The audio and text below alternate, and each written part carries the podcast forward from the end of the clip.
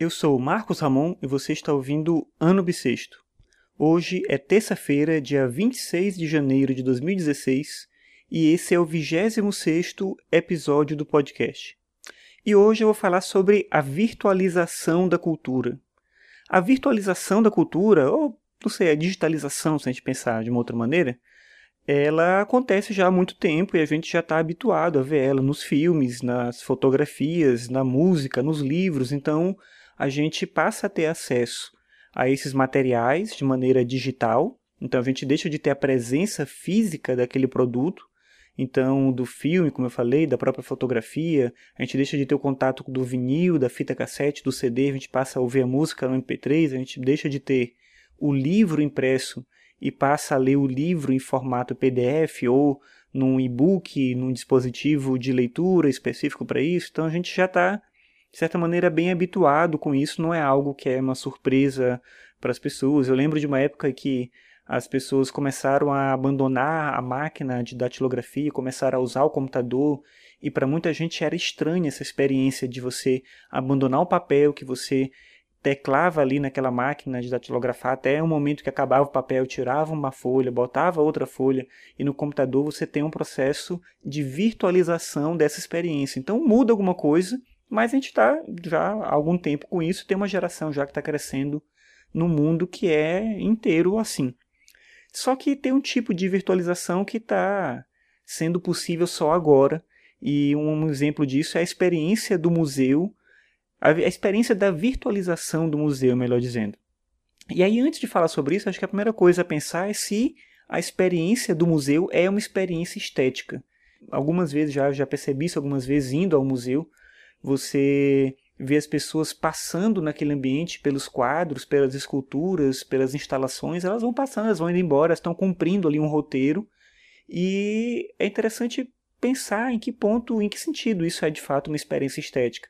Se elas estão fruindo aquelas obras de arte, de que forma isso acontece, ou se aquilo é bem mais uma, não sei, um evento social que une as pessoas em torno daquilo, que é a ideia de estar ali. Esses dias recentemente, vou botar um, uma, uma nota no Tumblr do episódio de uma notícia que falou que tal dia, não lembro que dia era, era o dia do selfie no museu, então as pessoas iam ao museu e tiravam foto com os quadros, não sei o que e tal, que é uma coisa cada vez mais comum. Alguns, alguns museus, inclusive, proíbem o, o uso do smartphone, não só de tirar fotografia da, dos quadros, das esculturas, mas de ficar tirando fotografia das próprias pessoas. Então, enfim, é uma coisa curiosa de pensar a experiência, a experiência do museu é uma experiência estética.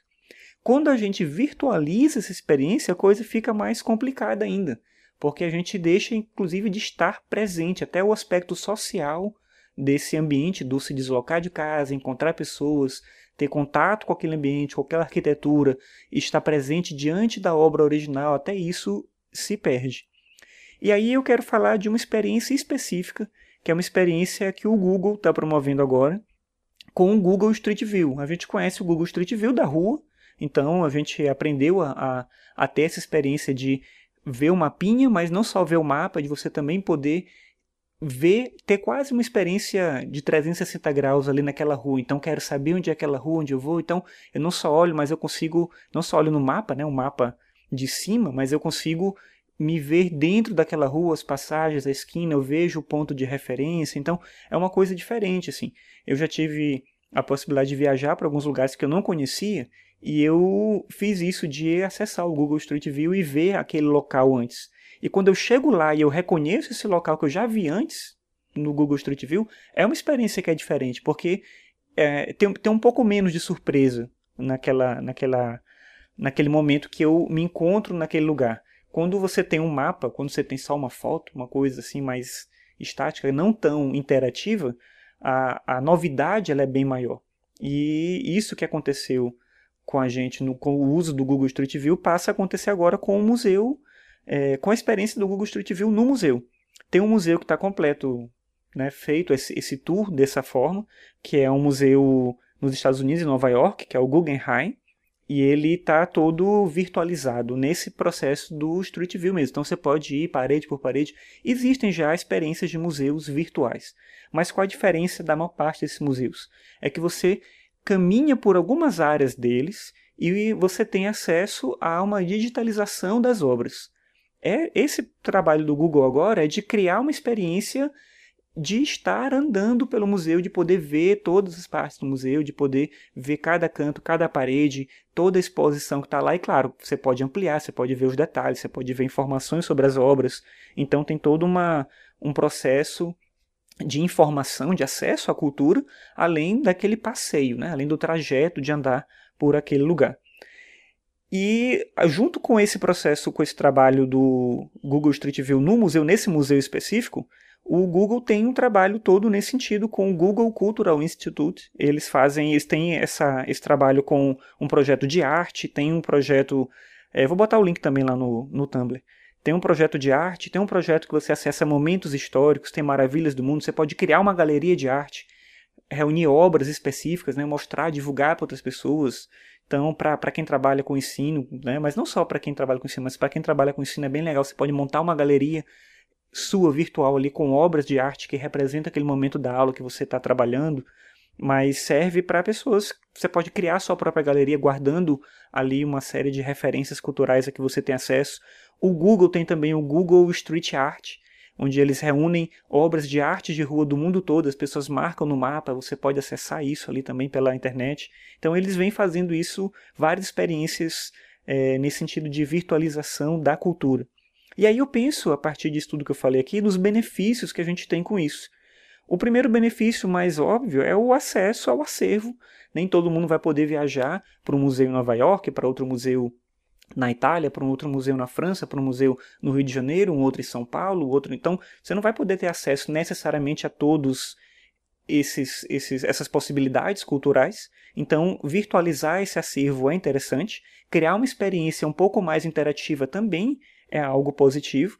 E a gente tem vantagens para todo mundo que tem interesse em arte, para pessoas que a, que a princípio não têm interesse, mas que tendo contato talvez se despertem e queiram realmente ir ao museu e visitar aquele lugar, ou conhecer mais da obra daquele artista, estudar mais sobre aquilo.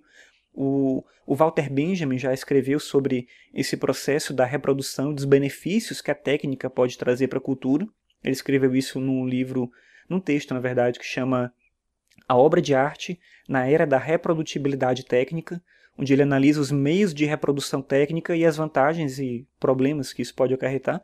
E aí, pensando justamente os possíveis problemas, eu vejo como problema o abandono do mundo real, o isolamento humano. Ora, não preciso, eu tenho uma experiência virtual cada vez mais completa, então não preciso pagar minha passagem, não preciso me deslocar até aquele lugar, eu não preciso enfrentar fila, eu não preciso ficar abarrotado de gente na frente, passando na minha frente diante das obras, eu posso ter acesso a todo esse material na minha casa, com a minha conexão de internet, né, é, usando o tempo que eu precisar, da melhor forma possível, vendo detalhes que eu queira ver. Um exemplo bem interessante disso, da, da falta da experiência estética no museu e da possibilidade dela na virtualização, é a experiência de ver a Mona Lisa no Louvre. Então a Mona Lisa é um quadro que ele é pequeno, ele fica numa parede bem grande, ele tem uma, uma cerca de proteção e tem várias fotos que você vê. É, vou botar uma foto lá no Tumblr, você vê as pessoas abarrotadas ali na frente e ninguém vai conseguir ter uma experiência estética de fato de fruir aquela obra. E quando você entra na versão virtual do Louvre, você pode ver uma ampliação gigantesca da Mona Lisa, ver detalhes, ver... é a mesma coisa que está diante de uma obra real, não é? Mas o que eu quero dizer é que essa obra específica você não consegue se aproximar dela o suficiente para aproveitá-la. Então, a virtualização nesse caso ela é bem positiva. Então, ao mesmo tempo que a gente tem esse isolamento com a, a virtualização, a gente tem também que pensar até que ponto a experiência social é uma experiência estética. Mas a experiência social é importante por outros motivos, pelo próprio fato de, de, do ser humano ser um ser gregário, de viver em conjunto, de viver em sociedade. E quando a gente tem a experiência social unida com a experiência estética, com a arte, a gente potencializa os aspectos emotivos da vida em sociedade abandonar isso pode ser um risco, não só do ponto de vista da arte, mas do ponto de vista humano. E aí, se a gente levar isso mais a sério e continuar produzindo experiências nesse sentido, é, a, a grande questão que vem para a gente é qual é o nosso futuro? Qual é o nosso futuro quando a gente deixar de sair de casa, quando a gente deixar de olhar no olho do outro, quando a gente deixar de ter uma experiência social permeada pela arte, pela vida, pela experiência, pela natureza? Qual futuro que a humanidade vai ter com tudo isso.